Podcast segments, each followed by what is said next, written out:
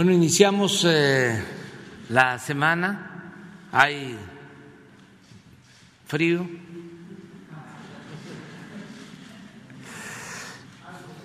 Algo. Y vamos a, presentar, como lo hacemos los lunes, el quién es quién en los precios con Ricardo Sheffield y luego eh, damos a conocer los videos de las obras y eh, posteriormente abrimos para las preguntas. Adelante, Ricardo. Buenos días, señor presidente. Buenos días a todas y todos ustedes. ¿Quién es quién? En los precios de los combustibles y tenemos en el precio de la gasolina eh, los precios promedios de la semana que acaba de cerrar. 20.30 es el precio promedio que tuvo la gasolina regular, 22.39 el precio promedio de la premium y 21.62 el precio promedio del diésel. El incentivo fiscal, el apoyo, la reducción en el IEPS la gasolina, 67.44% para esta semana que estamos iniciando, con corte al 11 de noviembre, el precio del petróleo por barril 76 dólares con 20 centavos, sigue bastante alto, pero ustedes pueden ver que el promedio de estos precios es el promedio que tenían estos combustibles en noviembre del año 2018, que es siguiendo la fórmula que instruyó el señor presidente Andrés Manuel López Obrador. Las tres marcas más caras, Chevron, Redco y Lagas, y las tres más económicas fue Total, Orsan y G500, cosa que agradecemos su solidaridad y su apoyo a todos los consumidores a nivel nacional. Vamos ahora por combustibles en el regular, Valero, un ejemplo de la más cara con el margen más alto en Zapopan, Jalisco, 22 pesos con 18 centavos por litro, con un margen de 3 pesos 84 centavos. Octán, que es una marca muy popular en la península de Yucatán, eh, Mérida, Yucatán, 18 pesos 99 centavos por litro, con un margen de 30 centavos.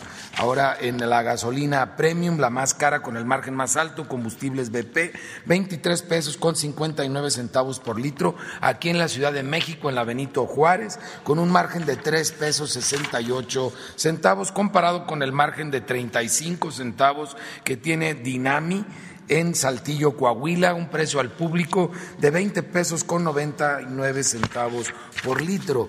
G500 es la opción más cara para el diésel en San Pedro, Mixtepec, Oaxaca, con un precio al público de 23 pesos 76 centavos y un margen de 3 pesos 19 centavos, mientras que franquicia Pemex en Coatzacoalcos, Veracruz, con un margen de 15 centavos, 35 centavos, bastante bajo, un precio al público de 20 pesos con 44 centavos es la opción más económica. En el tema de verificaciones a las gasolineras tenemos el siguiente resultado tuvimos 175 quejas o denuncias a través de la app de litro por litro, se atendieron a través de 161 verificaciones o visitas, todos se dejaron verificar y encontramos cinco gasolineras que tenían algún tipo de, problema que se sancionó. Qué bueno que ahora en esta semana todos se dejaron verificar, como lo marca la ley. 17.99 es el precio más económico para regular en la app que no tome en cuenta el margen. Esto es en Minatitlán, Veracruz, de Soriana. También de Soriana en Veracruz, Veracruz, 17.99. Para la gasolina regular, la más cara, 23.19 por litro de franquicia Pemex en Villa de Morelos, Oaxaca, y 2239 de G500 en San Luis Acatlán, Guerrero. Para la Premium, las dos opciones más baratas, 19.99 de Servifácil en Coatzacoalcos, Veracruz, y 19.99 de Soriana en Coatzacoalcos, Veracruz. Ustedes lo pueden constatar en la app de litro por litro, como las dos más caras de franquicia Pemex en Telmeme, Villa de Morelos, Oaxaca, 24.97 por litro y 24.30 239 por litro de Shell en Iztapalapa, aquí en la Ciudad de México. Las más económicas para el diésel, 2019 de móvil en Degollado, Jalisco y 2019 de franquicia Pemex en San Juan del Río Querétaro, mientras que las más caras, 23.94 por litro de franquicia Pemex en Aramberri, Nuevo León y 23.77 de G500 en San Pedro Mixtepec, Oaxaca. También seguimos verificando el tema de los servicios sanitarios en todas las estaciones de servicio de las gasolineras en nuestro país. El precio del gas LP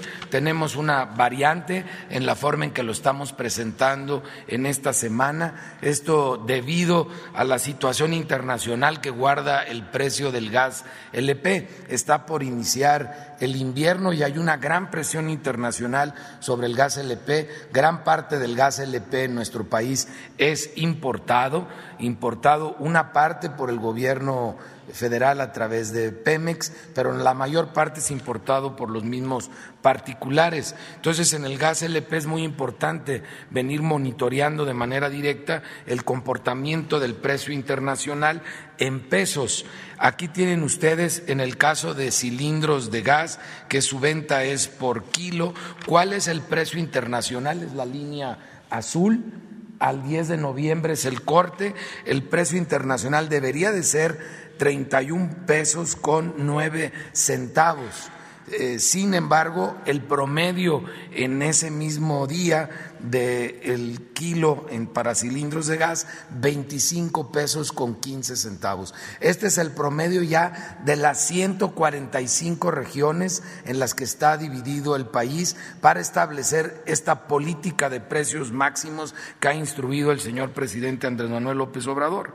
El 10 de noviembre, el precio internacional por litro es de 16 pesos con 59 centavos, mientras que el promedio en nuestro país para este producto vendido por litros es de 13 pesos con 52 centavos como se vende para tanques estacionarios. Por lo que se ve, hay un gran esfuerzo de no impactar los precios internacionales al mercado nacional, a pesar de que no es muy grande la oferta que tiene Pemex en materia de gas LP y por tanto mucha la presión y la influencia de los precios internacionales en este producto. y también seguimos encontrando muchos distribuidores por abajo del precio de referencia, que ya de por sí es bajo con relación al precio internacional, como pudimos demostrar con esta gráfica que cualquiera de ustedes pueden constatar con las fuentes directas.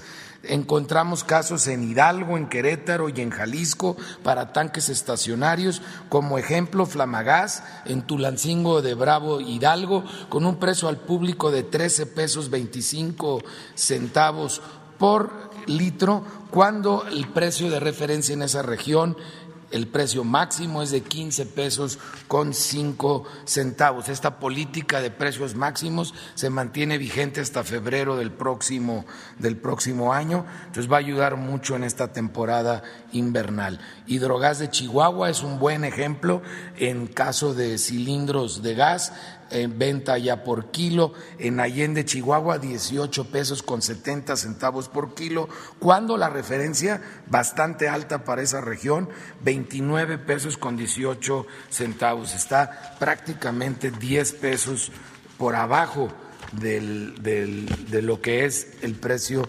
máximo de venta en esa región.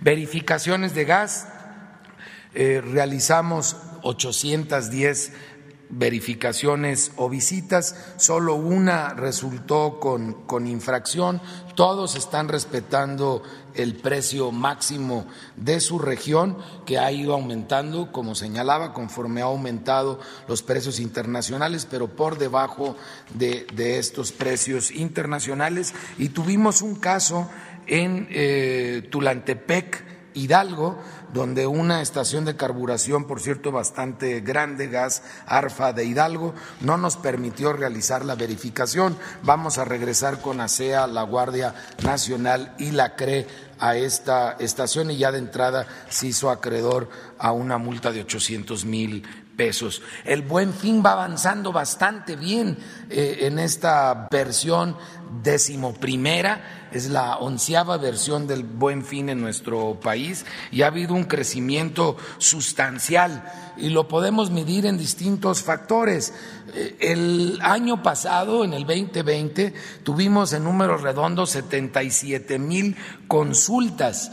Al quién es quién en los precios en línea eh, en esta ocasión ha subido a 182 mil consultas. Quiere decir que las personas están utilizando más este instrumento antes de salir a comprar y que en consecuencia ha habido más movimiento en el mercado. Sin embargo, también afortunadamente han bajado las quejas.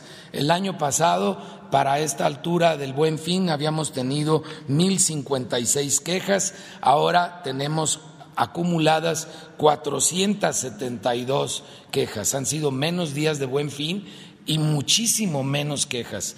También la vez anterior faltaban dos días para el cierre del buen fin, al igual que hoy todavía pueden aprovechar el buen fin hoy y mañana, porque sí hay buenas ofertas en general y eres lo que hemos podido nosotros constatar.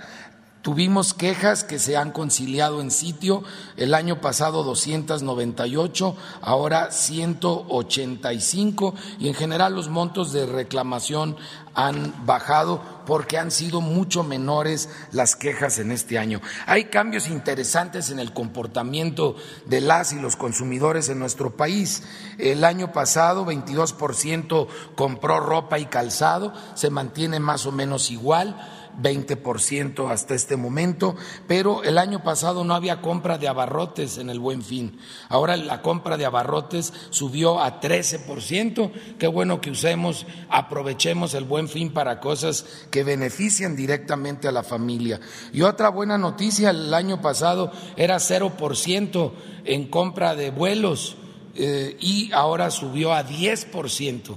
Mucha gente está aprovechando para comprar viajes y esto apunta a una recuperación del sector turístico el próximo año, un sector importantísimo para México y que urge que se recupere. Son millones de familias que dependen de esta actividad económica tan afectada por la pandemia, pero esto es buena noticia, un apunte a que viene una recuperación importante en este tema y línea blanca bajó de manera muy significativa de 17% a 9% en esta, en esta ocasión.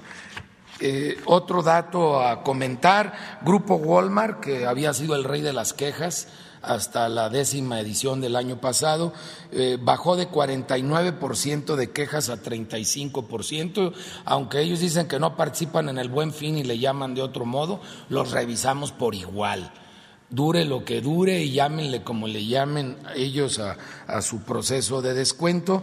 Crecieron las quejas en contra de Soriana, el mismo número de quejas de Chedraui y Electra bajó considerablemente también eh, sus quejas de 7% a 3%. Hay que remarcar que Office Depot no está conciliando, no está queriendo arreglar ninguna queja Qué triste, porque en otras ocasiones había sido muy receptivo a la intervención de Profeco. Y Liverpool y Coppel, felicidades, 100% de conciliación. Se van contentos de ahí los consumidores. Si tienen un problema, lo están resolviendo al 100% y en la mayoría de los casos, si no es en tienda, es por vía telefónica a través de Concilia Express. Y hemos ya detectado algunos casos de ofertas falsas, pero son muy pocos. Eh, ahorita el rey de las ofertas falsas ha sido Chedraui. Eh, las croquetas de perro, por ejemplo, las subió 27% en la semana del buen fin y luego las puso en oferta 25% de descuento.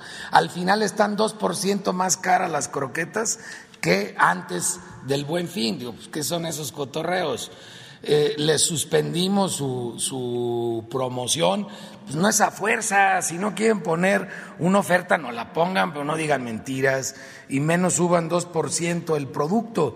Y También tuvimos un problema con Chedraui de una charola que daban en 33 pesos y luego no la quisieron vender que porque alegaban que era 33 dólares. Digo, no se puede vender en ninguna moneda que no sean pesos mexicanos. Entonces tuvieron que vender su charolita a 33 pesos como la anunciaron. Eh, tenemos tres ejemplos de ofertas muy importantes, descuentos de, de 26 mil pesos, de 24 mil pesos. En esta ocasión, los descuentos más fuertes los ha tenido Sears, que no ha aparecido en otros buenos fines. Eh, qué bueno que ahora se suman y se solidarizan con los consumidores en nuestro país muy buen número, 93% de los consumidores en las zonas urbanas de México están tomando parte del buen fin y todavía lo pueden seguir aprovechando el día de hoy y mañana. También un crecimiento importantísimo en las ventas en línea. 48% de ese 93% ha comprado físicamente en la tienda, en el comercio tradicional, y 51% lo ha hecho en línea. Y eso también porque muchos proveedores pequeños y medianos hoy ofertan en el buen fin por línea también. Incluso puedes comprarlo por línea, ir a recoger a, la tienda personalmente y esto ha ayudado muchísimo. Estamos monitoreando por igual el comercio electrónico. Fíjense que tenga el sello digital de Profeco que ya fue aprobado, se hizo la publicación en el diario oficial de la Federación y hay casi 200 empresas, desde empresas familiares como el Ánfora, aquí en la Ciudad de México, hasta grandes plataformas de comercio electrónico como Mercado Libre, que tienen el sello digital, que es la garantía de que cumplen con las leyes mexicanas y de que respetan al consumidor en México conforme a esas leyes y sus quejas presentadas en Profeco. También eh, no ha sido tan significativo la compra de gel y de cubrebocas con respecto al, al, año pasado y la compra promedio hasta este momento en el país ha sido en el 82% de alrededor de siete mil pesos por familia. Entonces, ha sido un buen fin hasta ahorita, pocas quejas, muchas ofertas y muchas mexicanas y mexicanos aprovechando estas ofertas para cosas que les benefician. Pareciera que están haciendo compras razonadas por lo que están comprando, compran lo que pueden pagar, porque también viene aquí en esta estadística que la mayoría, el 30% está gastando ahorros que ellos mismos hicieron en familia. 20%, 21% está eh, comprando con tarjetas de las propias tiendas, o sea, con crédito, y 19% está comprando con el dinero que recibió este mes, muchos de estos con el anticipo del aguinaldo. Entonces no se están endeudando y están comprando cosas que necesitan, ahora sí, que muy buen fin. Gracias. Vamos con videos.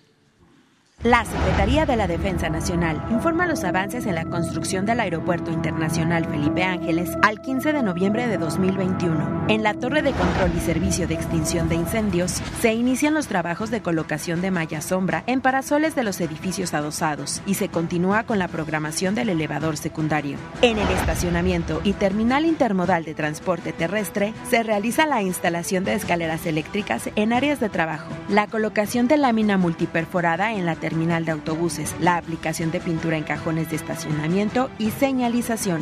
En las redes hidráulicas y sanitarias generales se efectúa levantamiento de muros para laboratorio y cuarto de comunicaciones y homogeneizador. En la terminal de combustibles y red de distribución se lleva a cabo la aplicación de pintura en interior del tanque vertical atmosférico 1 y 2, el habilitado de barandal y pasillo en el tanque horizontal de recuperación. En las redes eléctricas voz y datos se coloca bloc sólido en fachadas. Se continúan los trabajos de soldadura de los contravientos en la parte interior y la aplicación de pintura en la central de cogeneración del edificio administrativo. A la fecha, se han generado 130.337 empleos civiles, bajo el control, dirección y supervisión de 195 militares. Faltan 126 días de construcción.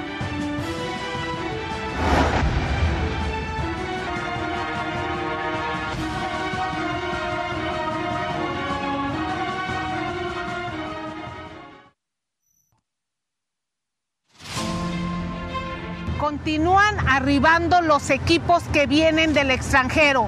Hoy llegó este barco que viene de Asia, que trae la unidad de la planta de tratamiento de gas LP de la planta catalítica más 14 equipos. Es 12 de noviembre y va el reporte.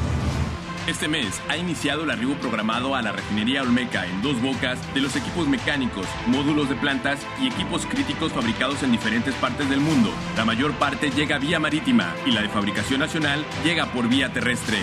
Esta semana recibimos la embarcación BBC Illinois desde Ulsan, Corea, con el equipo FCC Merox y los equipos correspondientes a la planta catalítica y del paquete 3. De igual manera, se descargaron 14 equipos calentadores que se instalarán en las plantas químicas del paquete 2. También en el paquete 1 continúa la recepción e instalación de 38 transformadores de diversas capacidades fabricados por la empresa suiza ABB para las subestaciones de las plantas de coque y combinada. En el paquete 4, en el área de efluentes, se llevó a cabo el colado de la cimentación de la fosa pluvial con un volumen de 5.400 metros cúbicos y continúa la instalación de charolas en los racks de tuberías de las plantas de aguas amargas y aminas, así como también se prepara el área de cogeneración para la recepción de equipos.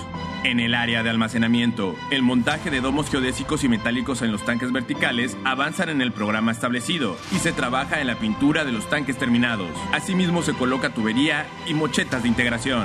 En el área de edificios, continúa la colocación de pisos y escaleras y se trabaja en los interiores del cuarto de control y del edificio de telecomunicaciones y contraincendio. Asimismo se trabaja en el detallado de los espejos de agua en el área de explanada.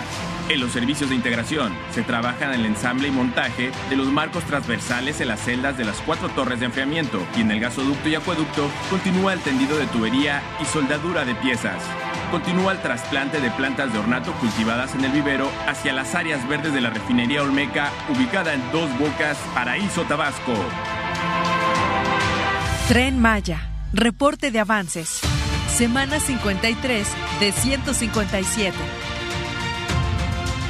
En el tramo 1, llevamos a cabo actividades de construcción de obra de drenaje transversal y longitudinal en San Pedro y El Triunfo. Al día de hoy, la fábrica del Triunfo ya se encuentra en operaciones y produciendo todos los durmientes que requerirá el tramo 1. En el tramo 2, en Poc avanzamos en los trabajos de terracerías. Hicimos suministro y homogeneización de terraplén y actividades de excavación. En Jampolol, avanzamos con el acopio y descargo de durmientes. En el tramo 3, en Pecal, Campeche, iniciamos el colado del quinto trepado para la construcción de pasos vehiculares. En el tramo 4, continuamos con las labores de abatimiento de la carretera existente y la construcción de pasos vehiculares. También en Humán, Yucatán, estamos finalizando los trabajos de preparación en la fábrica de durmientes, con el objetivo de iniciar operación esta semana. Los trabajos generados por el tren Maya en el sureste ascienden a 89.550. El tren Maya avanza.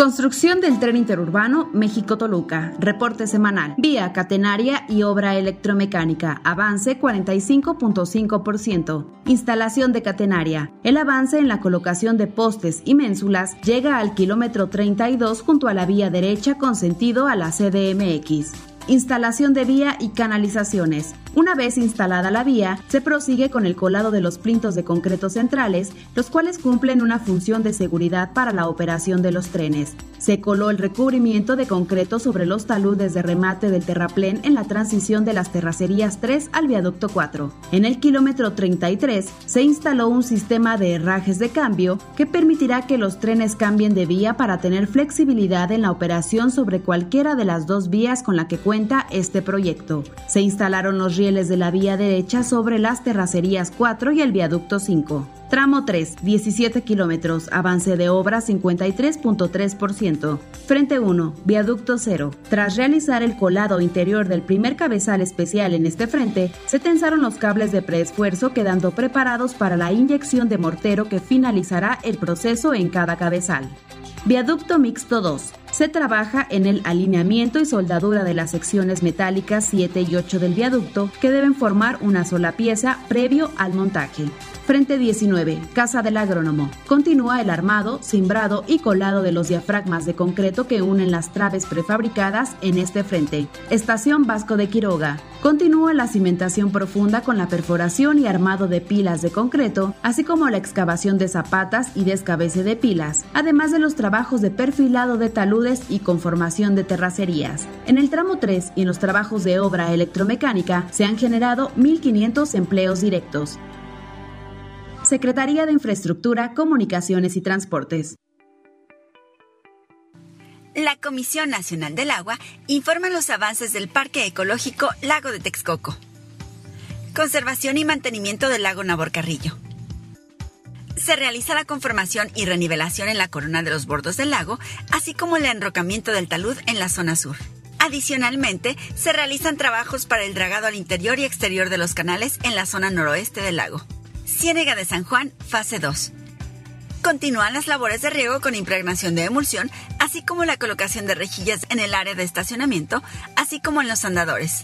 Se realizan trabajos de herrería para las piezas de conexión en los miradores. Asimismo, comenzaron los trabajos de acabado en las piezas de madera de Chico Zapote para las estructuras de los miradores. Terracerías fase 2. Se mantienen los trabajos para la conformación del terraplén en plataformas y de los montículos en su zona central. También se lleva a cabo la colocación de piezas de concreto para la construcción de laberintos y zonas lúdicas. En las plataformas, islas, jardín central, barreras rompevientos y brechas cortafuegos, continúa la colocación de geotextil y geomalla. En el Dren Texcoco Norte se sumaron 2.71 kilómetros más de desasolve.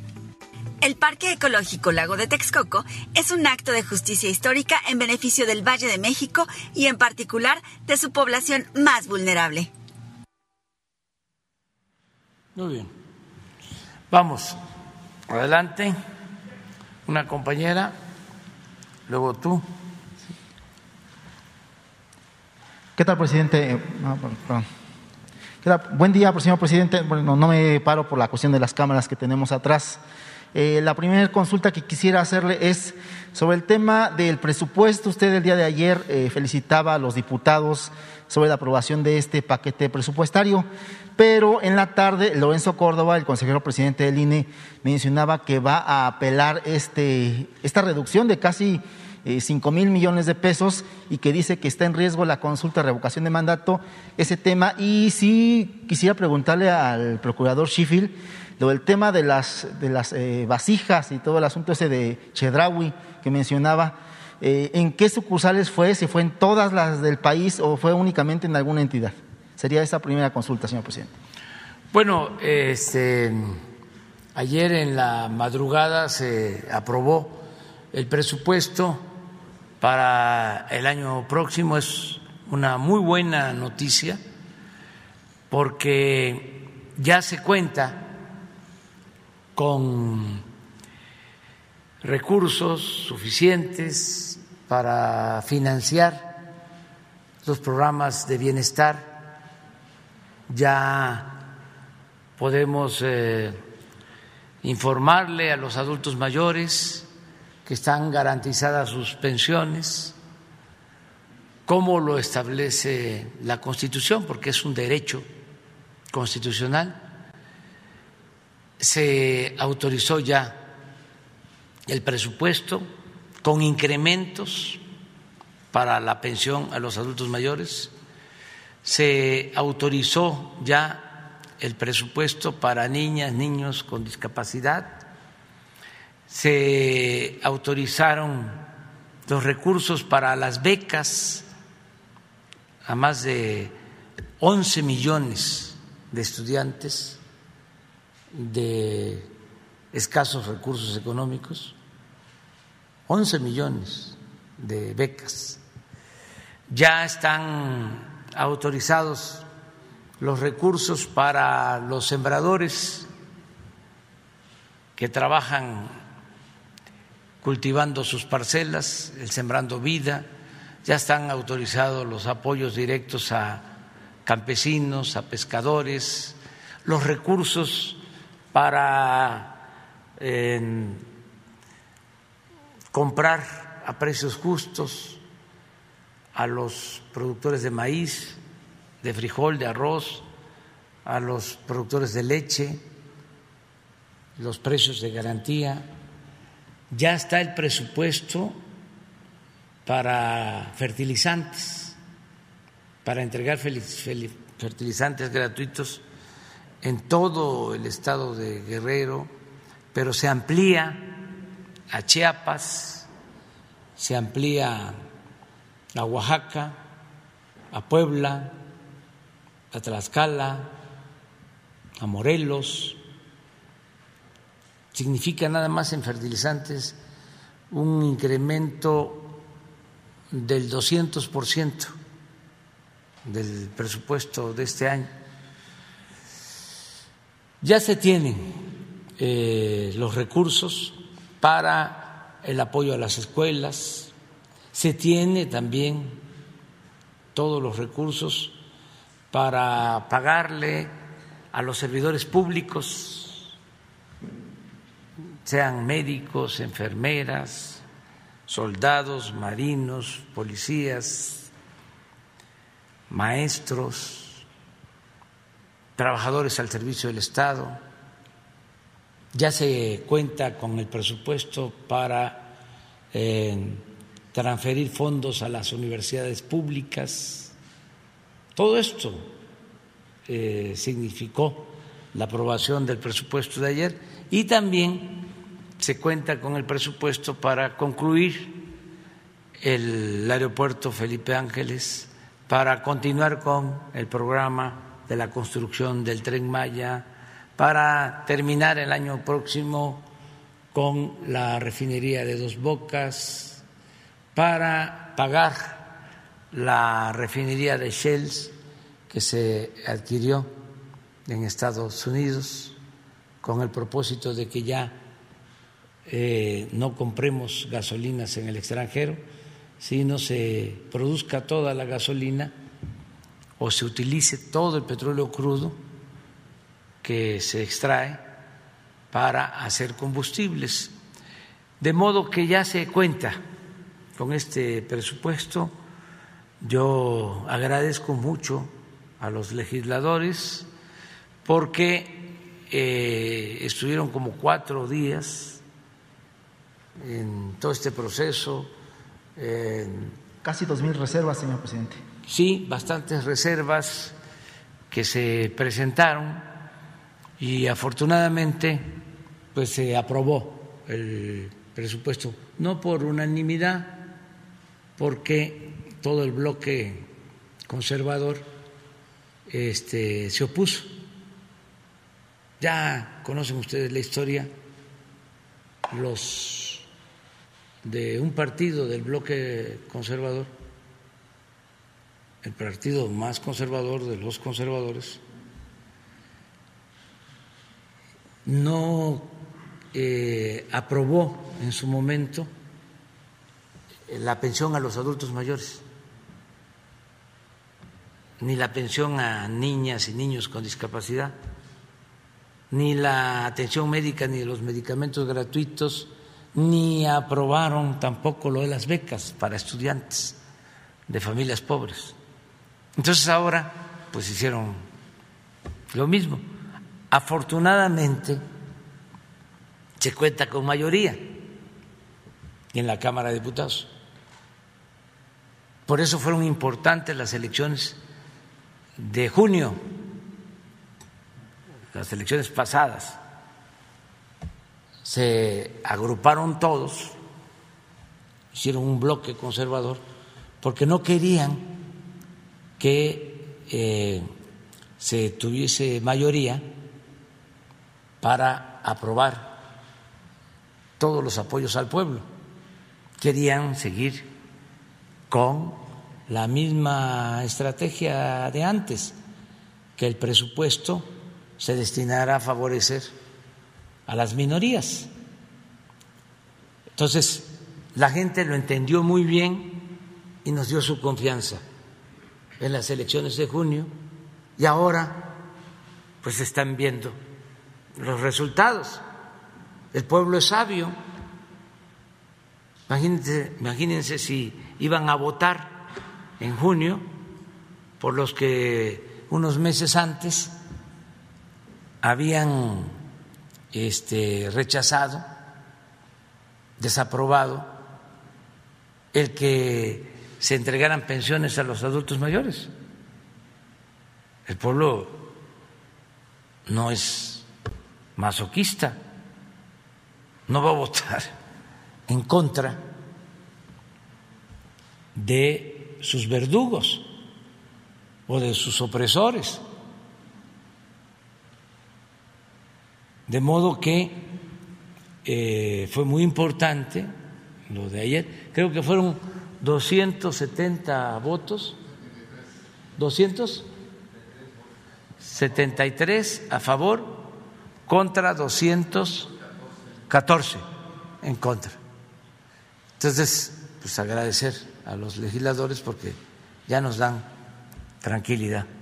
El tema de esta controversia que va a presentar eh, eh, Lorenzo Córdoba, ¿qué opinión le merece, señor presidente? Pues que está en su derecho, está en su derecho de hacerlo este, yo lo que pienso es que el presupuesto es dinero del pueblo.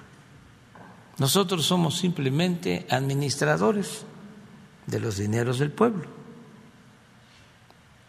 Durante mucho tiempo se pensó, y algunos todavía siguen con esa idea, de que el presupuesto es dinero del gobierno. No, presupuesto es dinero del pueblo. ¿Qué sucedía? Pues que ese dinero, que es del pueblo, no le llegaba al pueblo. Se dedicaba a otras cosas, se quedaba arriba para beneficio de minorías. No solo hacían jugosos negocios entregando bienes del pueblo y de la nación a particulares, privatizando. No solo entregaban concesiones, contratos jugosos, sino también se quedaban con el presupuesto. Vamos a, aceptar, como dicen los abogados, sin conceder de que hicieran sus negocios al amparo del poder público para privatizar el petróleo, para privatizar la industria eléctrica, para privatizar empresas públicas, para privatizar hasta los reclusorios. Pero este que respetaran el presupuesto, que es sagrado. No, también le metían mano. O lo usaban para comprar lealtades, para comprar conciencias. A mí me da mucho gusto de que el presupuesto para el año próximo se haya aprobado así, con bastantes votos en contra, porque esto no se daba así. Hay debate. No, eh, durante el gobierno de Calderón, cuando estaba Carstens de secretario de Hacienda, tres años aprobaron el presupuesto por unanimidad. ¿Cómo lograron eso? Pues aquí sí que aplica aquello de que lo que no suena lógico suena metálico. Esa unanimidad significaba repartir el presupuesto a políticos corruptos a los llamados hombres de negocios y al pueblo no le llegaba nada. Y todos felices. Imagínense que no haya un voto en contra. Los maiciaban a los legisladores, con todo respeto, al maíz. Entonces, ahora ya no hay eso. Nada de que, a ver, este, vamos a negociar, aquí están mis votos, pero ¿qué me vas a dar?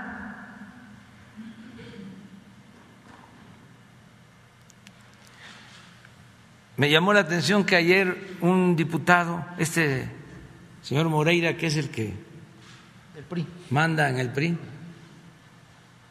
este amenaza y dice, como no hubo negociación, no hubo partidas de moche, entonces que se olvide el presidente, no vamos a aprobar la, reforma eléctrica. Pues si no es conmigo, es con el pueblo. Si no aprueban la reforma eléctrica, pues van a terminar de demostrar que no representan al pueblo, que representan a las empresas extranjeras y a los que han hecho jugosos negocios al amparo del poder público. Van a afianzarse, si no aprueban la reforma eléctrica, como buenos salinistas y van a terminar de darle la espalda, no solo al general Cárdenas, al presidente López Mateos.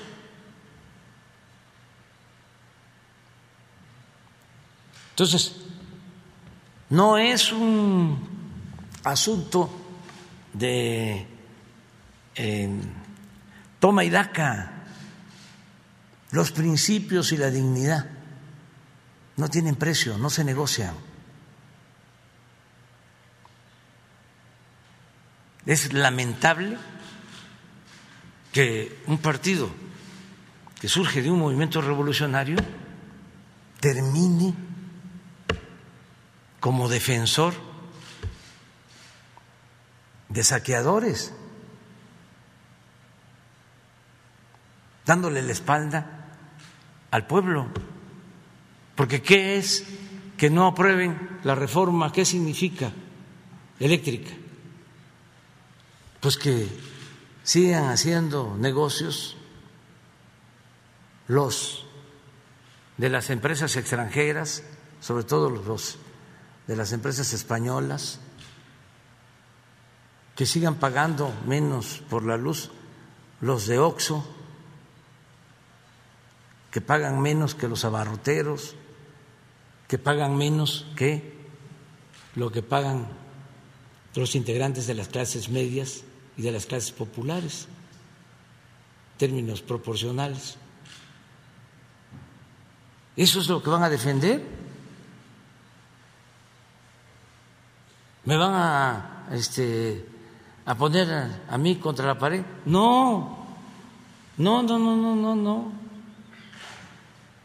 Si ellos este, eh, siguen con el salinismo como política, nosotros vamos a seguir defendiendo al pueblo. Y ya está decidido, cero corrupción, cero impunidad, a robar a otra parte. Le reitero el tema de Lorenzo Córdoba porque él menciona que con este recorte presupuestario de la línea está en riesgo lo que es la consulta de revocación. Pues yo no opino lo mismo, yo creo que tienen recursos suficientes, deben de haber este, obtenido una aprobación como de 15 mil millones ¿no? para su presupuesto. ¿Cuánto? A ver, les aprobaron de presupuesto.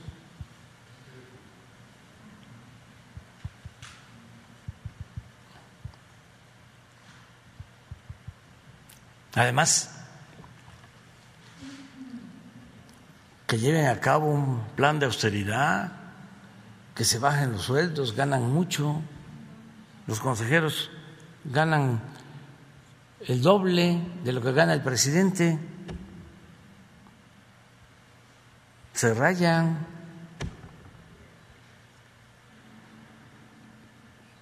que ya este, le bajen a los viáticos, a las comidas y los vinos.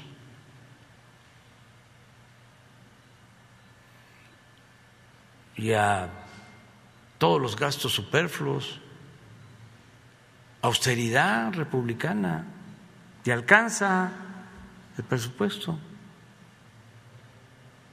Sí, el recorte son, eh, según estoy viendo aquí, son 5 mil millones, casi 5 mil millones. No, pero ¿cuánto es lo autorizado? 19 mil millones. ¿Eh? 19 millones. 19 mil millones. ¿Cuánto? 19 mil. ¿Cómo no les va a alcanzar? Ya lo he dicho, cuando llegamos nosotros, la presidencia de la República ejerció 3.600 millones y ahora estamos ejerciendo 600. De 3.600 a 600 y trabajamos muy bien, sin ningún problema. Porque pues ya no, hay gastos superfluos. Nada más, imagínense cuánto se ahorra la presidencia por no usar aviones privados, helicópteros privados. Antes hasta para ir a jugar golf usaban los helicópteros.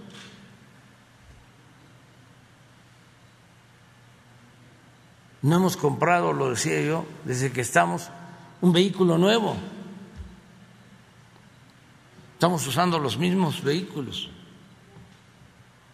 Hasta vendimos camionetas blindadas y todo esto que había en exceso. Entonces, claro que pueden ahorrar muchísimo y convocar a la gente a que ayude, que participen, autoridades eh, locales, convocar a todos los ciudadanos, porque es un ejercicio democrático en bien de todos. No solo es por esta ocasión, ya está en la Constitución establecido el mecanismo para la revocación del mandato. ¿Qué puede suceder en el futuro? Como era antes, de que a mitad del gobierno ya la gente está inconforme con el presidente y lo tienen que aguantar porque fue electo por seis años. Con la revocación del mandato es a la mitad del, eh, sexenio. Si está mal, si no está gobernando bien, si impera la corrupción, el autoritarismo, si no se atiende al pueblo, pues se convoca a una consulta y el pueblo pone y el pueblo quita. Esto es lo que debería de estar haciendo la oposición ahora y no estar pensando que van a perder Deben de estar pensando en la democracia. Cuando nosotros luchamos por la transformación, pues no es de que teníamos en la cabeza de que siempre se iba a ganar. No, era desbrozar el camino, limpiar el camino hacia adelante, porque la democracia es un contrapeso. La democracia implica equilibrios. Si hay democracia, hay menos corrupción o no hay corrupción. Yo cuando decidí participar la primera vez como candidato al gobierno de Tabasco, sabía que era muy difícil. Imagínense en ese entonces que no se movía ni una hoja del árbol de la política si no lo decidían en un partido único y no había en mi estado tradición democrática, cultura democrática, porque en algunos estados del país sí este, se habían presentado eh, candidatos de oposición, incluso habían ganado aquí en la Ciudad de México, en Nuevo León, en Guanajuato, en Baja California, pero en Tabasco nunca. ¿Pero qué dijimos? Vamos a luchar por nuestras convicciones, por nuestros ideales.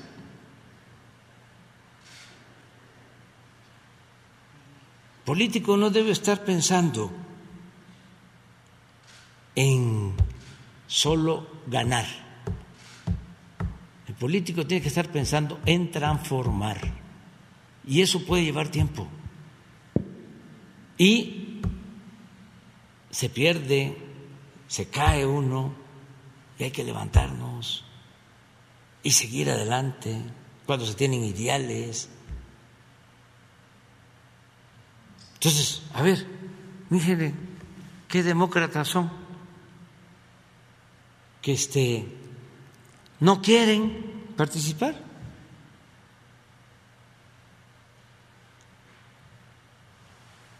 Si soy todo eso que dicen ellos, ¿por qué no aprovechan esta oportunidad? Y adelante. Ahora estaba yo viendo que fui a Nueva York y con su este, guerra sucia de que los hermanos migrantes, compatriotas, que les agradezco mucho por su apoyo, por su respaldo, no a mi persona, sino a lo que represento. Empezaron a, sacar este, en redes sociales estos este, conservadores de que se les había eh, pagado a los migrantes. 100 dólares decían. 100 dólares para que se presentaran a aplaudirme. La verdad, ofensivo y burdo.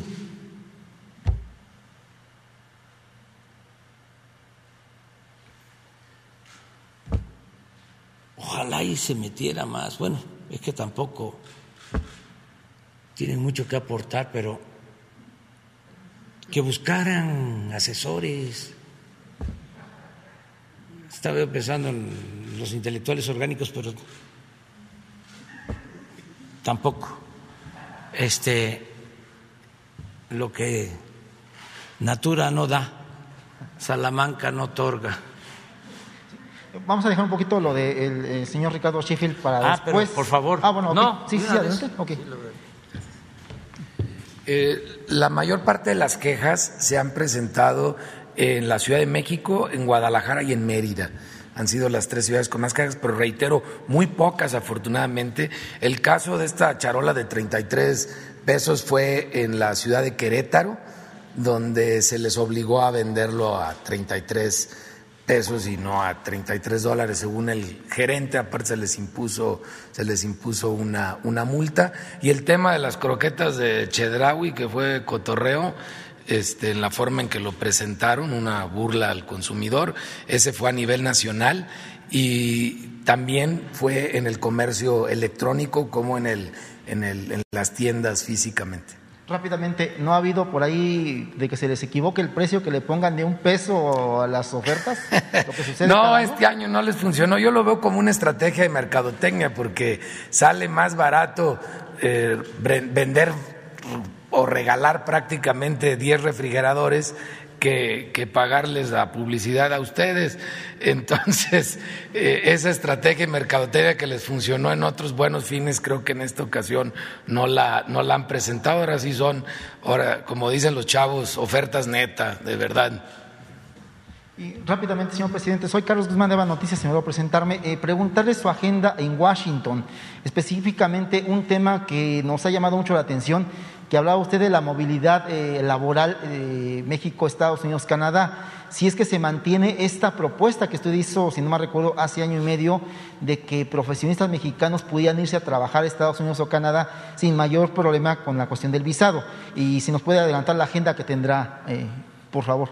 Gracias. Sí, vamos a estar este el día 18.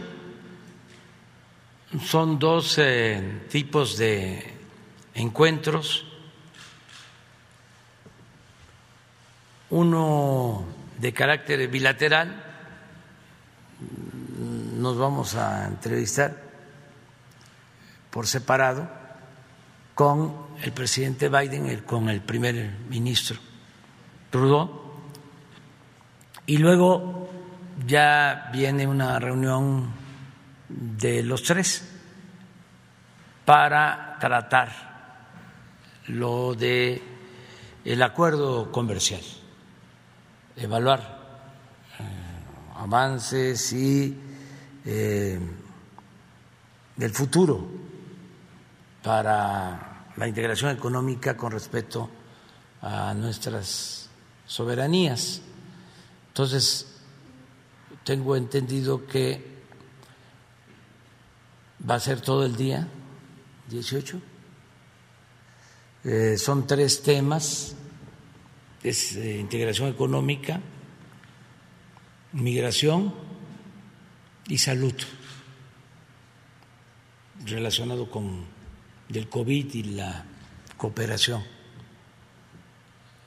para enfrentar la pandemia. Entonces, eh, integran la misión, el grupo que me acompaña, el secretario de Relaciones Exteriores, el secretario de Hacienda, la secretaria de Economía,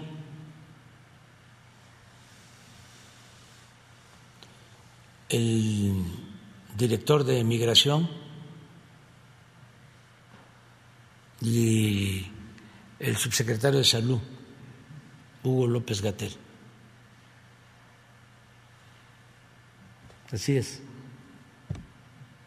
¿Y el tema de movilidad laboral? Sí, te va a tratar, te va a tratar el tema, pero no puedo adelantar este, mi información por respeto a eh, los representantes de Estados Unidos y de Canadá. Vamos a, esperar a que nos encontremos para que ellos este, conozcan nuestros planteamientos, como nosotros vamos a escuchar también sus planteamientos. Lo importante es que lleguemos a acuerdos y que eh, se apliquen esos acuerdos. Diálogo con compromisos y que eh, se conviertan lo más pronto posible en hechos, porque es muy importante el reunirnos, las cumbres, pero lo más importante son los resultados, que se lleven a la práctica los acuerdos. Y yo creo que el presidente Biden y el primer ministro Trudeau, pues son hombres de acción. Entonces, no es para ir a conceptualizar o solo al análisis de la realidad, es para tomar decisiones. Porque pues ellos no están para perder el tiempo, ni nosotros. ¿Tema eléctrico también saldría ahí? ¿Mande? ¿Tema eléctrico también saldría ahí? No, no está la gente. Al día siguiente, el 19, porque el 20 es el desfile. El 20 de noviembre es el, desfile de conmemoración de nuestra revolución, de un aniversario más del llamamiento de Francisco y Madero al pueblo a tomar las armas para eh, derrocar a la dictadura porfirista. Entonces, a nosotros no se nos olvidan esas gestas históricas de nuestro pueblo. No queremos que eh, se olvide de dónde venimos, porque se luchó por la justicia social, dieron su vida muchos mexicanos, murieron en la revolución por... Eh, violencia y por epidemias, un millón de mexicanos. Pero gracias a ese esfuerzo, sacrificio de muchos mexicanos, se lograron cambios, beneficio de campesinos, de obreros, de la mayoría de nuestro pueblo. ¿Cómo nos vamos a olvidar de eso? No podemos olvidarnos. Entonces, por eso vamos a conmemorar el día 20, sábado, es desfile, va a ser a caballo y en ferrocarril, como se hizo la revolución.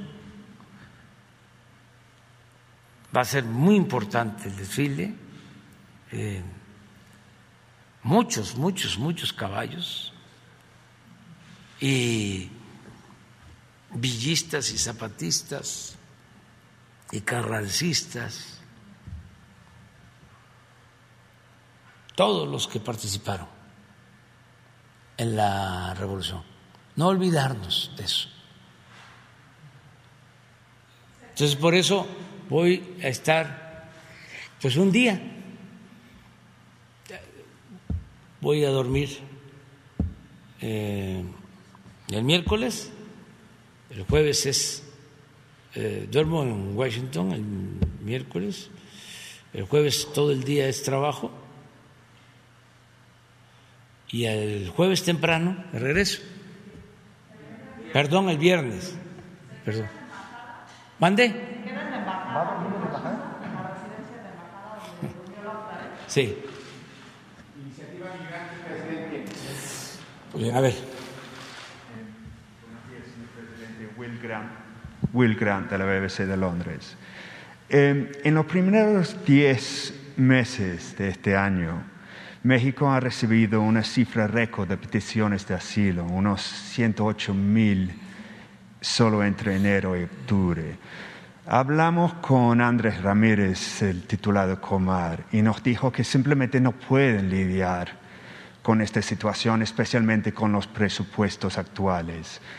¿Por qué ustedes no han aumentado este presupuesto o dado más apoyo a esta institución en lo que es su peor momento de crisis? Hay críticos que dirán que significa que simplemente no toman en serio la situación desesperante de los migrantes, especialmente recién vistos en la caravana migrante que pasó, está pasando por Chiapas.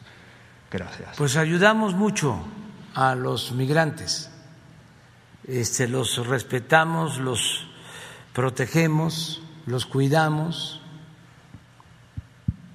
No se violan sus derechos y cuando hay abusos se castiga a quienes cometen eh, esos excesos. México es un país eh, que garantiza las libertades, no se reprime al pueblo. Y se cuenta con recursos suficientes para todo lo que se necesite y signifique justicia. No hay límite, no hay eh, un país que esté destinando tantos recursos en proporción a su capacidad económica como México para ayudar a su pueblo, sobre todo a la gente pobre. Y también somos solidarios con los migrantes. Nuestros adversarios, los conservadores, que no pensaban así ni actuaban así, ahora este, se agarran de todo para cuestionarnos, pero no somos como nos pintan. Eso es lo que puedo comentar. un poco en este contexto, eh, conocimos muchos cubanos en la caravana y hoy mismo eh, se convocó una marcha cívica pacífica en La Habana, de hecho en todos lados de la isla. Eh, sin embargo, el gobierno cubano lo ha prohibido. Quería saber un poco eh, la posición de usted con respecto a esta marcha. Pues no intervención. Nosotros somos respetuosos de las políticas que se toman en otros países no somos injerencistas. Nosotros tenemos eh, una política exterior que viene de lejos, que tiene que ver con la frase memorable del presidente Juárez, entre las entre los individuos como entre las naciones, el respeto al derecho ajeno es la paz. es una política que está en el artículo 89 de nuestra Constitución. Sin embargo, ¿usted hubiera gustado ver que se realizara la marcha? ¿Cómo? ¿Usted hubiera gustado que que la marcha se hubiera realizado? Sencillamente no este, eh, tengo opinión. Son decisiones de otro país. Yo sí pienso que eh, debería de cambiar la política en general, sobre todo que no haya eh, represalias en contra de pueblos, gobiernos que han decidido tener un sistema político determinado de acuerdo a su eh, idiosincrasia, a su historia, a sus procesos internos. Eh, yo pienso que eh, no se debe de aislar a Cuba políticamente hablando, no se puede asfixiar a los cubanos que han decidido mantenerse en Cuba. Estoy en contra del bloqueo. Creo que es inhumano. Nadie tiene derecho aislar, asfixiar a un pueblo.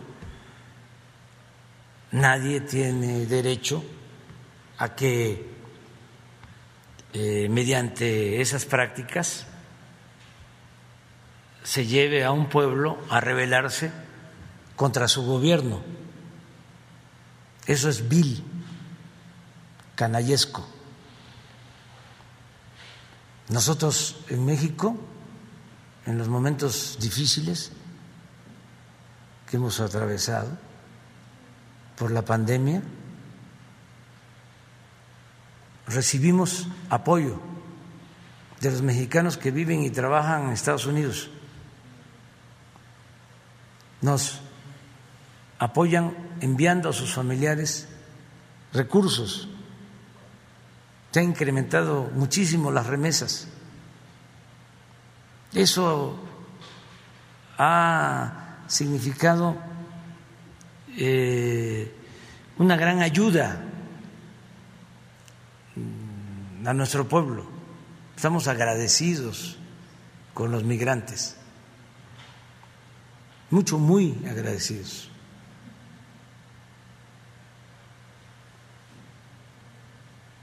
Por el bloqueo que hay en Cuba, los cubanos de Estados Unidos que decidieron vivir en Estados Unidos, trabajar en Estados Unidos, no pueden enviar a sus familiares apoyos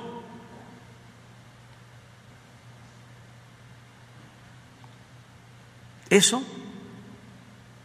no me parece justo. Eso no tiene nada que ver con la fraternidad universal. Si un mexicano, un cubano, decide enviar apoyo a sus familiares en Cuba o en México, claro, que debe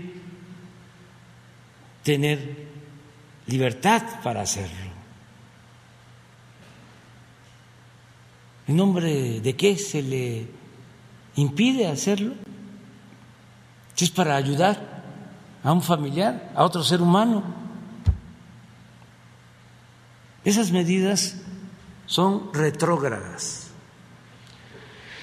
También hablando de libertad, también se supone que si deben tener la libertad de manifestarse pacíficamente en la calle si quisieran. ¿no? Eso es un asunto de ellos allá, este, que ellos lo resuelven.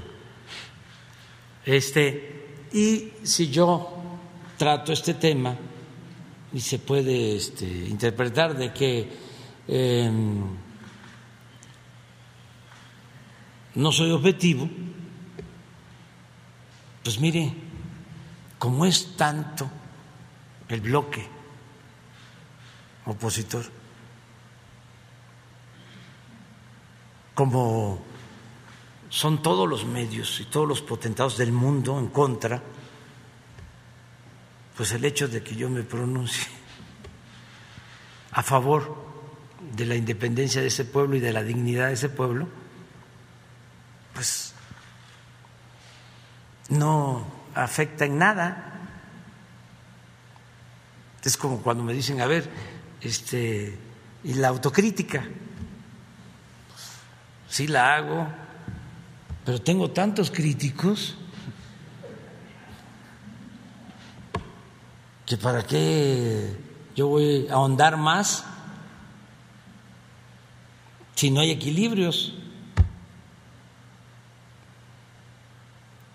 se ve un periódico cualquiera en el mundo, medios de comunicación, y todos en contra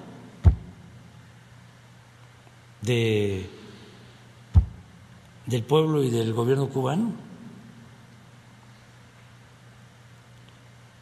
No hay objetividad, no hay equilibrio. Y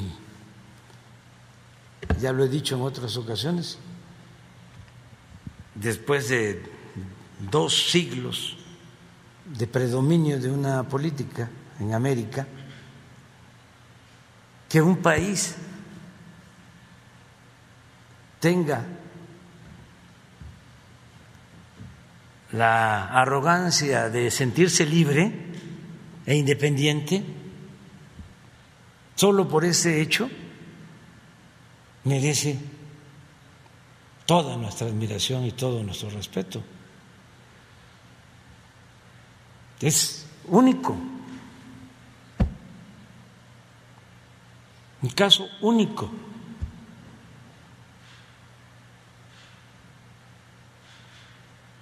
Entonces, no nos gusta a nosotros eh, ser comparsa. Pensamos por nosotros mismos. A la compañera. Gracias. Eh, buenos días, presidente. Eh, muchas gracias, Nancy Rodríguez de Oro Sólido y de Empuje Migrante, presidente. Eh, son dos temas, presidente. El primero, fíjese que se ha negado cumplir con el laudo de la reinstalación de los trabajadores despedidos de eh, SAIC. Eh, desde 2014, presidente, ellos están luchando por la independencia de su sindicato y también la reinstalación, pero ya se ganó, incluso ya se llevó a la Suprema Corte de Justicia. También, presidente, se ha negado hasta ahorita ya dar eh, la autorización para que cambie el sindicato de la armadora de General Motors en Silao. Esto, presidente, es muy significativo porque fíjese que a la fecha hay alrededor de 500 mil contratos colectivos en todo el país y no se han revisado, presidente, son 500 mil. Eh, se ha hecho un recuento, yo junto con los abogados laboristas, y ni el 5% se han desahogado. ¿Esto a qué se debe? Bueno, presidente, pues eh, fíjese que la presidenta de la Junta Federal de Conciliación y Arbitraje, eh, la titular María Eugenia Navarrete, esta funcionaria tiene más de 36 años trabajando en la Junta. Entonces, eh, incluso yo la conozco en lo personal y bueno, pues las denuncias de los trabajadores es de que ha hecho eh, pues malos manejos, eh, incluso antes de que fuera titular, era presidenta de las juntas especiales. Incluso ella fue la que no permitió la reinstalación de estos trabajadores de, de, de, mm, Texae con esta eh, representante que incluso estuvo con Kamala Harris hace unos meses. Y bueno, presidente, pues eh, desafortunadamente, eh, pues usted la nombró porque es nombramiento del Poder Ejecutivo. Entonces, pues comentan tanto líderes sindicales em, independientes y también trabajadores que seguramente usted pues no conocía sus antecedentes. Eh, nosotros sí los conocemos, yo en lo personal, eh, antes de que llegara usted, pues ya sabíamos de estos malos manejos que tiene esta, esta directiva. Y también, eh, presidente, pues le quiero comentar que el que estaba en su lugar, pues ahorita es nada más y nada menos que el representante pues del Grupo México de Germán Larrea. Entonces, bueno, pues es una prueba más de que estos directivos o estos funcionarios pues se dedicaban a proteger más a las empresas que a los trabajadores. Y es muy importante, presidente, porque estamos hablando de 500 mil contratos colectivos. Entonces, ¿qué podríamos hacer al respecto? Y también, presidente, en este mismo tema quiero comentarle que desafortunadamente no han recibido a los trabajadores que le comenté yo hace unos meses del estado de Hidalgo, de salud, eh, y de otros trabajadores y tampoco la senadora petrolera de Morena. Incluso ella, junto con otros líderes, incluso ahorita en la mañana, eh, también viene una representante de los trabajadores desde Tabasco y pues nos habla de que eh, ven muy mal que se vote primero a los delegados de petróleos mexicanos en lugar de al secretario general. Entonces, pues también, presidente, este caso, ellos dicen que hay un contubernio entre los delegados y las los delegados actuales que van a salir y las autoridades de la Secretaría del Trabajo. Entonces, pues estos dos temas, presidente. Pues eh, es eh, cuestión de información. Hay que pedirle a la secretaria del Trabajo, a Luisa María Alcalde, que nos informe sobre los dos casos. Ya ella ha informado aquí sobre lo último, sobre lo de la elección de Pemex. Este, y podría volverlo a hacer porque incluso quedamos de que periódicamente se iba a estar informando a todos los trabajadores petroleros y a todos los que aspiran a ser este, dirigentes. Entonces le vamos a pedir que esté de nuevo con nosotros y le vamos a pedir también que informe sobre este nombramiento de la abogada de conciliación. Sí, porque si te parece. Sí, claro, presidente. Y que también reciba a los trabajadores de salud de Hidalgo. Exactamente, sí, que también estaba pendiente y, bueno, pues la senadora eh, petrolera que también está disgusto e, inconforme de que se eh, elijan primero a los delegados. Que los reciba la secretaria y que luego este, la semana próxima nos informe aquí sobre las elecciones. Sí, y si me permite, presidente, pues ese día que vino, pues nadie le, cuestionó acerca de darle seguimiento al informe que dio. Entonces, si podríamos estar tal vez, este, nos coordinamos con comunicación social para que me permita estar ese día y que podamos hacer un, Ella puede cuestionamiento. Y todos aquí a, este, a exponer y explicar. Ok, presidente. Y bueno, mi segundo tema, presidente, eh, estuve mm, con los afectados del huracán Aida o Ida en Nueva York, presidente. Ya no eh, me enviaron videos, ni fotografías, ni denuncias. Yo estuve ahí tomando fotos y videos de los destrozos que sufrieron estos em, sus viviendas de los hermanos migrantes allá en Estados Unidos. Déjeme comentarle que desafortunadamente estuve con un grupo de ellos en sus casas, ahí en los barrios de Nueva York, donde se les inundaron. Y bueno, pues estos eh, hermanos migrantes denunciaron que el, cónsul de Nueva York, que usted estuvo también con él, o más bien él estuvo con usted ahí en, en la reunión que tuvo, pues les negó entregarles el pasaporte por más que fueron, lo buscaron, el señor muy insensible, el cónsul Jorge Islas, al grado de que se tuvieron que organizar ellos, entre los hermanos migrantes, contactaron directamente a la Secretaría de, perdón, a la Secretaría de Relaciones Exteriores y ya a través del licenciado Jaime Vázquez Bracho fue que les entregaron los pasaportes lo cual demuestra una vez más pues la actitud de este cónsul presidente que incluso es usted el que ha dicho que bueno pues si no está con el movimiento o de acuerdo con las políticas de su gobierno pues que debería de haberse ido ya a dar clases. Incluso usted aquí lo manifestó. Pero él sigue ahí. También otro otro caso es de que yo estuve ahí en la en pues en las eh, eh, muestras de apoyo que le dieron a usted, lo estaba yo entrevistando y empezaron a buchearlo, empezaron a pedirle que se fuera.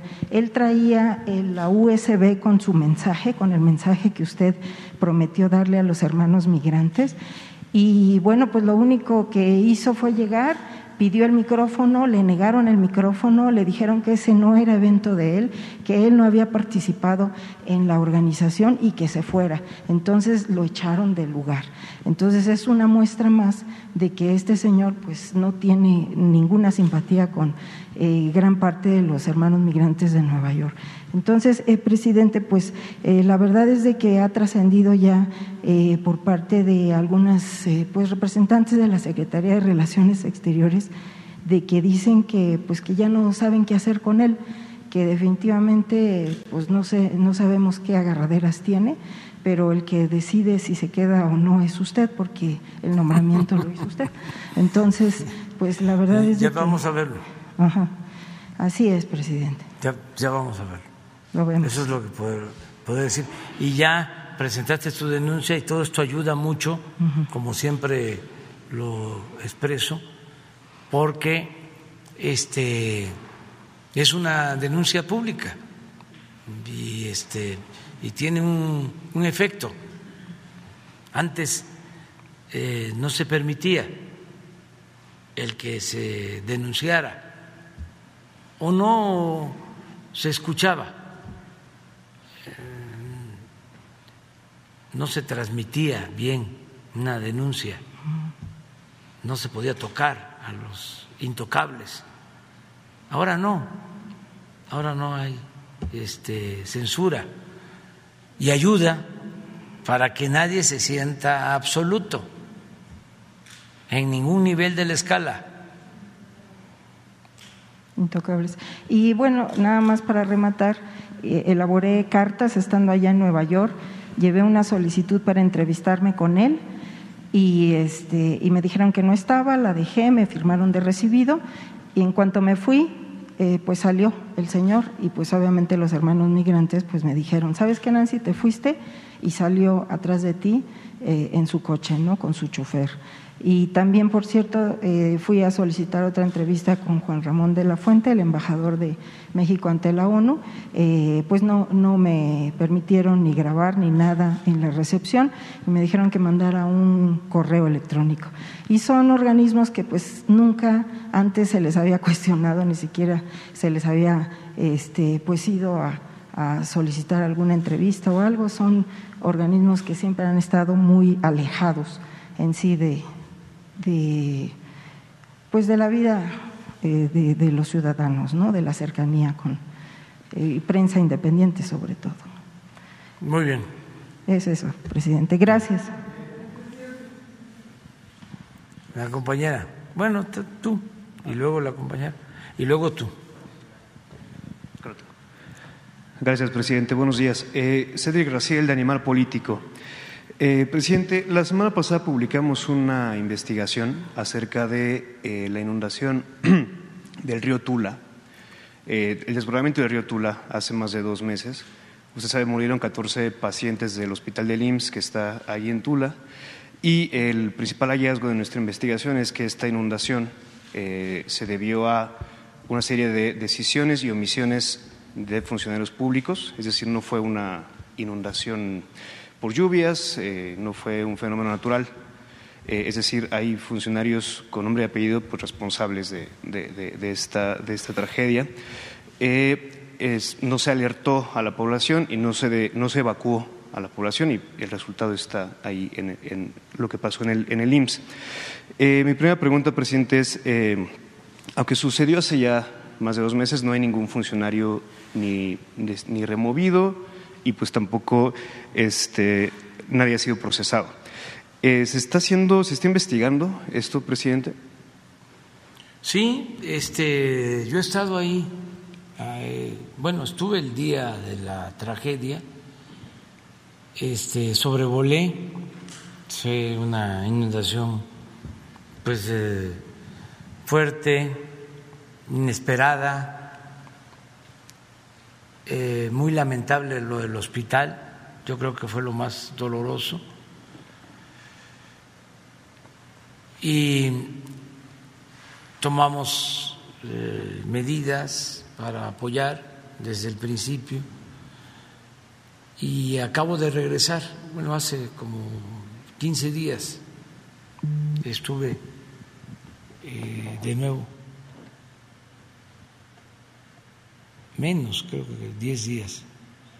Este, y nos reunimos ahí en Tula y se analizaron las causas y tenemos un dictamen de la Comisión del Agua que explicó el porqué de la inundación, a qué se debió.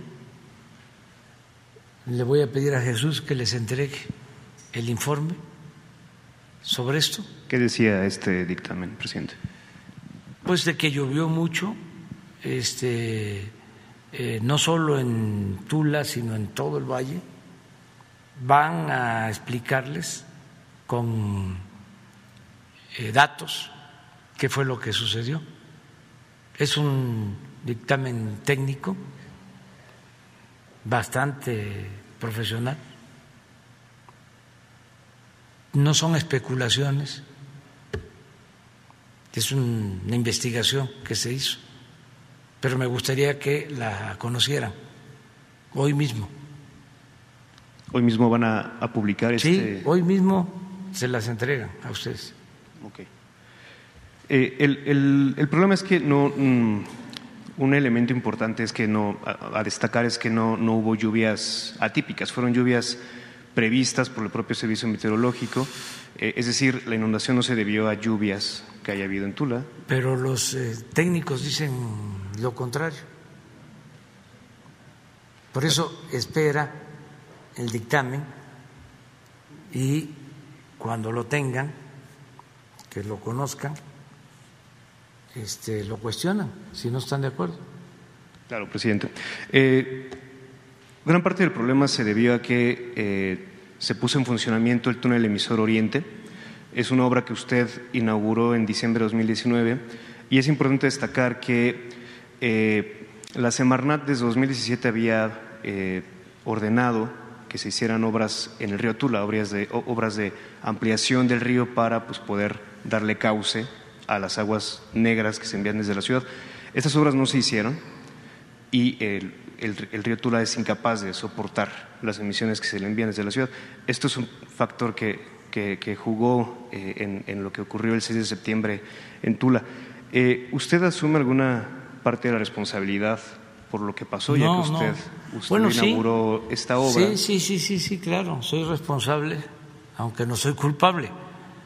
Yo este, pienso que deberían de conocer el dictamen este, sobre lo que eh, realmente sucedió.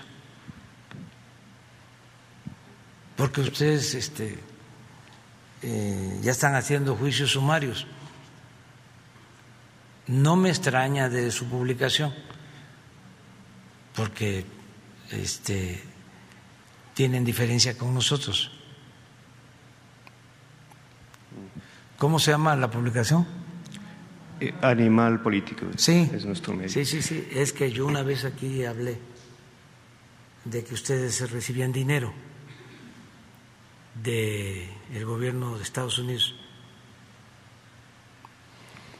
presidente, que por eh, cierto, este, todavía estoy esperando que el gobierno de Estados Unidos nos informe por qué entrega dinero a eh, publicaciones eh, opositoras. ¿Por qué esa actitud injerencista? Nosotros no vamos allá este, a darle dinero al Washington Post o al New York Times para que hablen mal del presidente Biden. Este, pero en fin, esa es otra cosa. De todas formas, para aclarar, vamos a presentar el dictamen. ¿Habrá justicia para las víctimas? Sí, ya se están atendiendo a los familiares de las víctimas. Tuvimos una reunión, le decía, hace 10 días en Tula.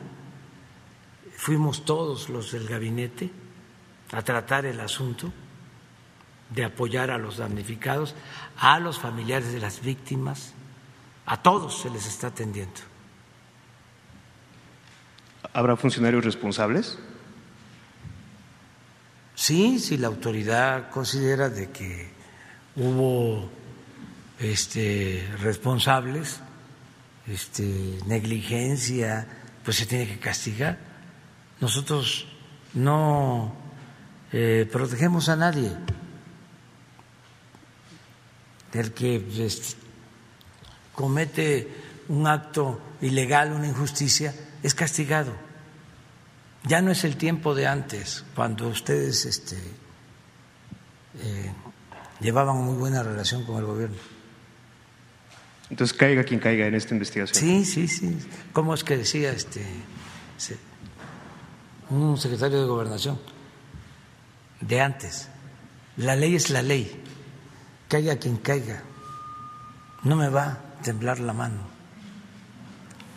Eh, por último, presidente, eh, ¿qué se hará para evitar nuevas inundaciones? Ya que si vuelve ah, a llover... se está trabajando también, para eso fuimos. Es un plan para evitar este, inundaciones un plan que va a presentar la eh, Comisión del Agua, que tiene que ver con desasolves, que tiene que ver con bordos, eh, evitar que vuelva a suceder lo de la inundación.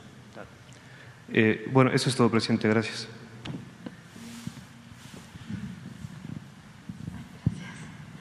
Bueno, hola a todas y a todos. Soy Nuri Fernández de la Caracola. Buenos días, presidente. Buenos días, procurador. Em, bueno, como una bocanada de aire fresco sobre el letargo en el que están a veces los organismos internacionales, fue la intervención suya en el Consejo de Seguridad de la ONU proponiendo este plan, Plan Mundial para la Fraternidad y el Bienestar. En este plan se plantea una idea que me parece muy novedosa e importante.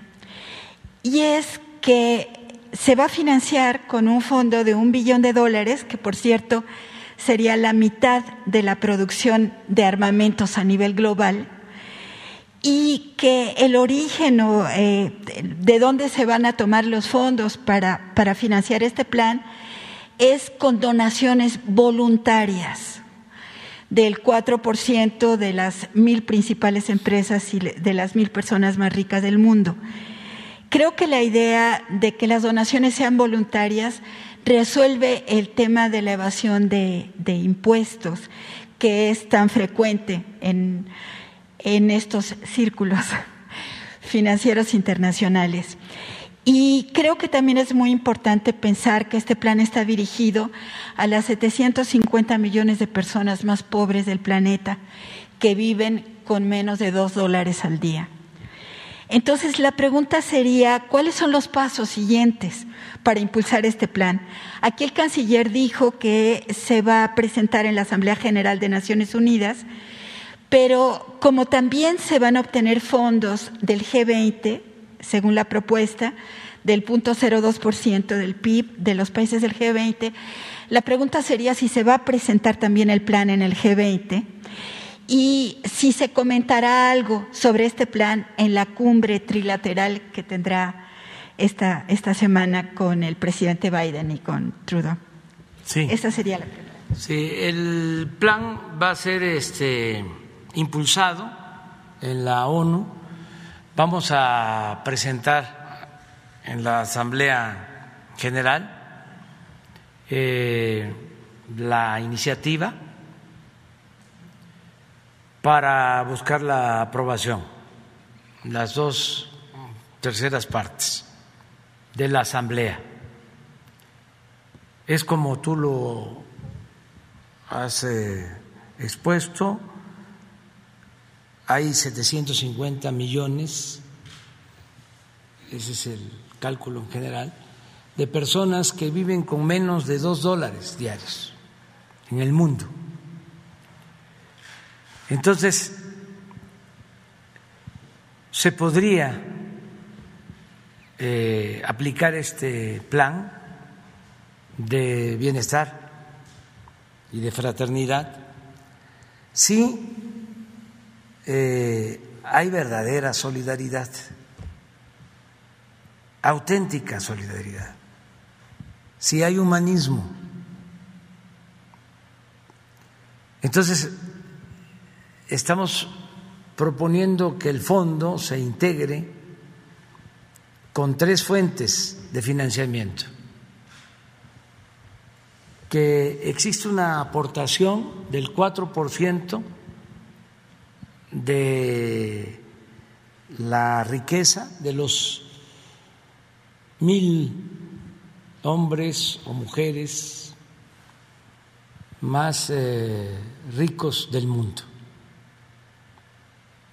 Es lo que aparece en la lista de Forbes, por ejemplo. Los mil más ricos. Una aportación voluntaria, 4%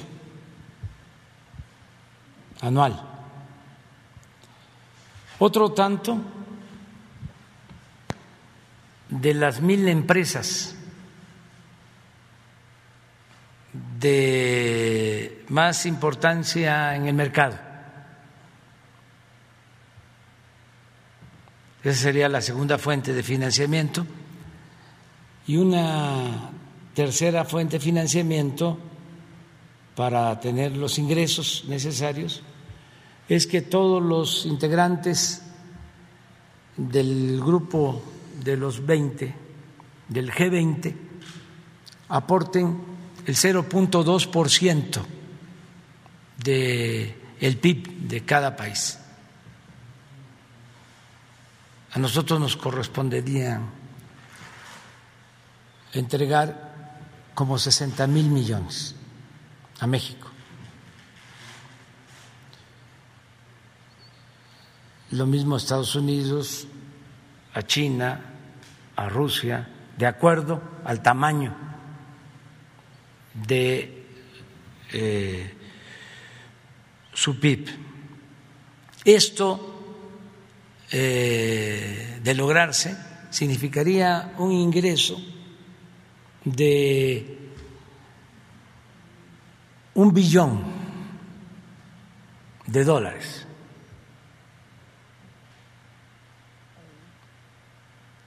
Y alcanzaría en promedio para entregar como mínimo cuatro dólares por persona a quienes reciben hoy dos dólares. Cuatro dólares diarios. Diarios. Entonces, la propuesta es que la ONU se haga cargo de este plan, porque nunca han hecho nada trascendente por los pobres de la tierra. Y esto es algo concreto.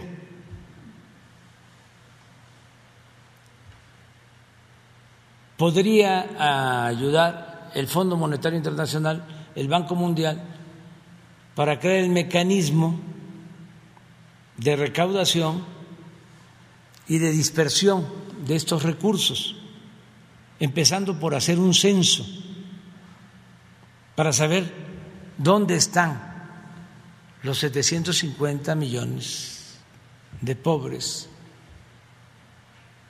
pobres. Y una vez que se tenga el censo con la población objetiva, ayudar en cada país que se entreguen estos apoyos de manera directa.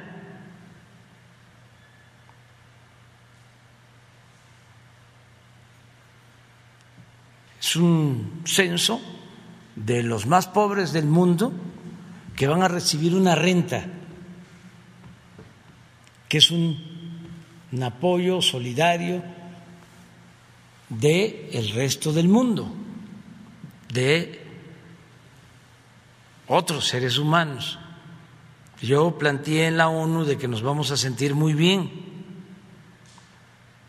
todos, los beneficiarios, los que donen, aporten, porque de lo contrario va a seguir predominando el egoísmo, el darle la espalda al que sufre, Vamos a seguir caminando como enajenados,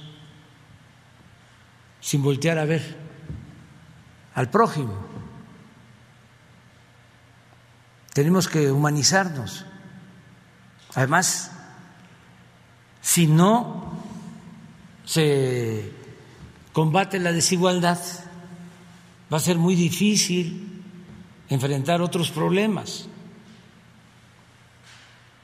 Si hay desigualdad, pues se alienta la violencia, la migración, la destrucción del planeta, todo. Y si hay tanta desigualdad como existe en el mundo, es porque eh, ha predominado un régimen de corrupción y de privilegios. Corrupción en todas sus expresiones. Corrupción en lo económico, en lo político, en lo financiero, en lo legal, en lo moral. Entonces, la ONU debe de renovarse y ser el organismo mundial que combata la corrupción y que eh, luche contra la desigualdad.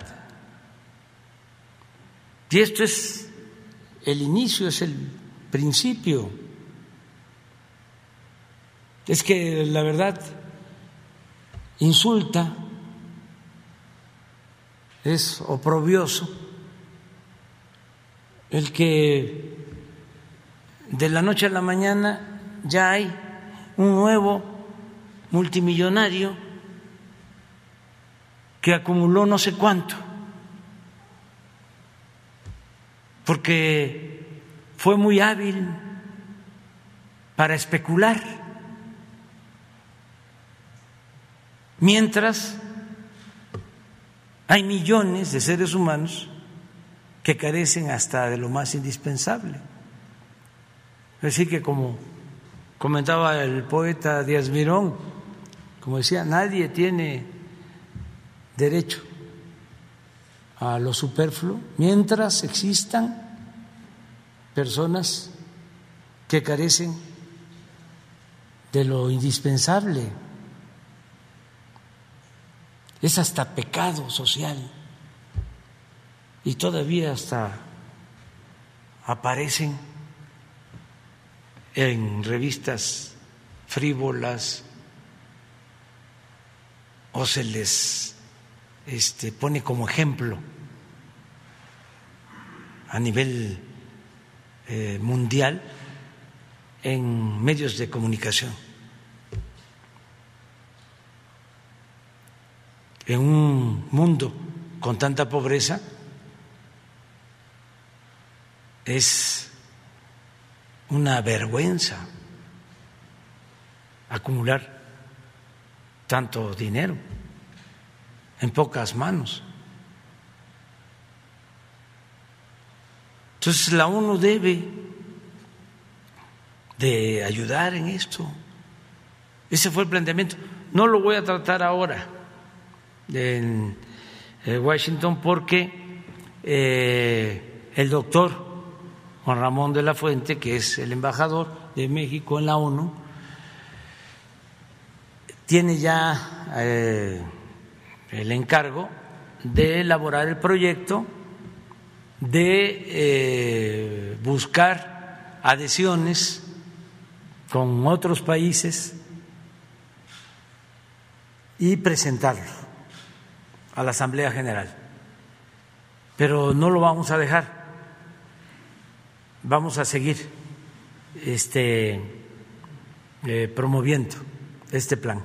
Está bien, muchas gracias. Y mi segunda pregunta sería la siguiente. Em, ahora que si se realiza la consulta para la revocación del, del, mandato, tanto la Constitución como la Ley Federal de la Consulta Popular establecen que los migrantes tienen el derecho de participar en las consultas populares. Entonces, mi pregunta sería si se haría alguna iniciativa a través de la Secretaría de Relaciones Exteriores y en los consulados para facilitar el hecho que los migrantes allá en Estados Unidos puedan votar en la revocación del mandato. Pues yo pienso que, que sí los tendría que contemplar el INE este, y establecer mesas de votación allá. Se podría hacer. De todas maneras vamos a preguntar para informar. Te quedas para mañana primer lugar, ¿de acuerdo? Porque es que ya, ya me están este, esperando, ya me están esperando.